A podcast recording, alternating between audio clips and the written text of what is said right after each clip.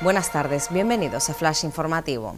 Canarias coge velocidad de crucero a donde llegan más de 100.000 vacunas. El primer envío de 6.000 monodosis de Janssen aterriza en las islas y comienza a inocularse desde hoy. La puesta en marcha de vacunódromos como el recinto ferial o el magma será un importante paso para lograr el objetivo de inmunizar al 70% de la población a finales de agosto encargan un informe urgente tras el nuevo derrumbe en Punta Brava.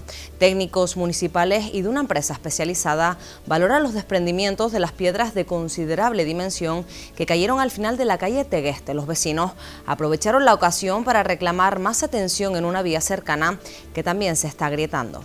El Ayuntamiento de Santa Cruz amenaza con expropiar edificios a medio terminar. El concejal de urbanismo, Carlos Tarife, ya se ha reunido con FEPECO y Bisocam para detallar una medida que permite la ley del suelo y cuyo objetivo es contar con viviendas sociales. Carla Suárez anuncia que ha superado el linfoma de Hodgkin que le fue diagnosticado el año pasado. La tenista Gran Canaria ha informado de que este jueves ha completado satisfactoriamente el tratamiento en Barcelona de quimioterapia y radioterapia pautado para tratar este tipo de cáncer que afecta al sistema inmunológico. Más noticias en diariodeavisos.com.